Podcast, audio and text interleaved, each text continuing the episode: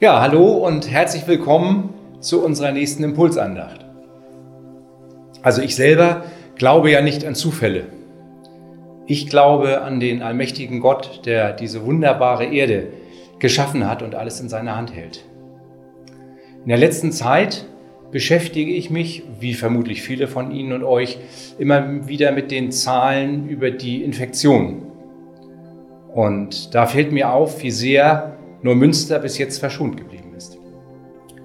Um das mal so ein bisschen plastisch zu machen, also die Aufzeichnung liegt schon ein paar Tage zurück. Meine Datenbasis ist also von Dienstag. Da war in Deutschland die Quote der Infizierten bei 1,5 Promille der Bevölkerung. In Schleswig-Holstein ziemlich genau bei der Hälfte, 0,75 Promille.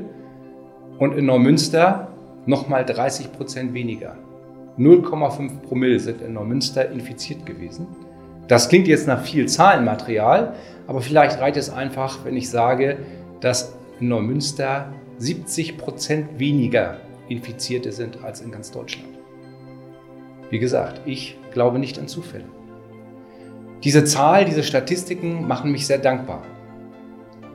Zum einen, dass es so ist, dass Neumünster bis jetzt im Vergleich zu so vielen Teilen in Deutschland bewahrt worden ist. Zum anderen, bin ich dankbar, weil es der erste Teil einer Gebetserhörung ist. Mitte Februar war ich auf dem Männertag für Schleswig-Holstein. Und da hat Gott mir sehr konkret aufs Herz gelegt, dass ich für unsere Stadt beten soll. Das habe ich seitdem auch gemacht und insbesondere meinen Hauskreis sehr genervt, die ich immer wieder damit eingebunden habe. Und seitdem die Pandemie so richtig in Deutschland angekommen ist, haben sich meine Gebete verändert. Ich bete nicht nur dafür, dass Neumünster bewahrt wird, sondern ich bete auch dafür, dass die Menschen erkennen, dass diese Bewahrung von Gott kommt und dass sie sich für Gott entscheiden. Jetzt fragt ihr euch, warum erzählt er das gerade jetzt so mitten in der Pandemie?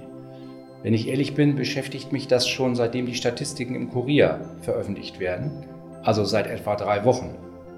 Ich habe mich nur vorher nicht getraut, es anzusprechen.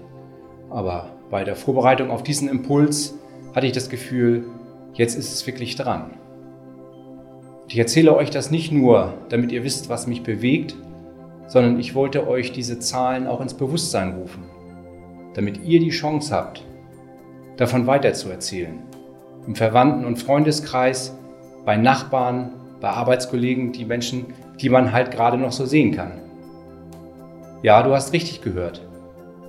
Weitererzählen. Es ist nicht nur wichtig, dass wir dankbar sind über diese Bewahrung, sondern auch, dass wir davon weitererzählen. Und ich möchte diese Gedanken, die ich habe, mal mit den Worten von Paulus verbinden aus dem Römerbrief Kapitel 10, Vers 14. Ich wünsche mir, dass die Neumünsteraner an Gott glauben. Aber wie sollen sie an Gott glauben, wenn sie nichts von ihm hören? Und wie sollen sie von ihm hören, wenn ihnen keiner etwas erzählt? Wir sind als Christen so oft in der Defensive.